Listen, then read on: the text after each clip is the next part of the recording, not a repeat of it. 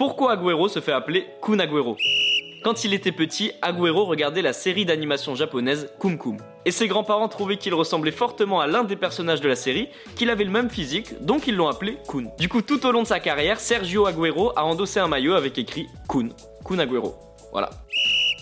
Les amis, rendez-vous demain, même heure, même endroit pour un nouvel épisode. Si ça t'a plu, n'hésite pas à t'abonner, activer la cloche, liker et surtout mettre 5 étoiles. Et oui, j'allais oublier, si t'as une question, peu importe laquelle, il a jamais de questions bêtes, pose-la en commentaire et j'y répondrai dans un prochain épisode.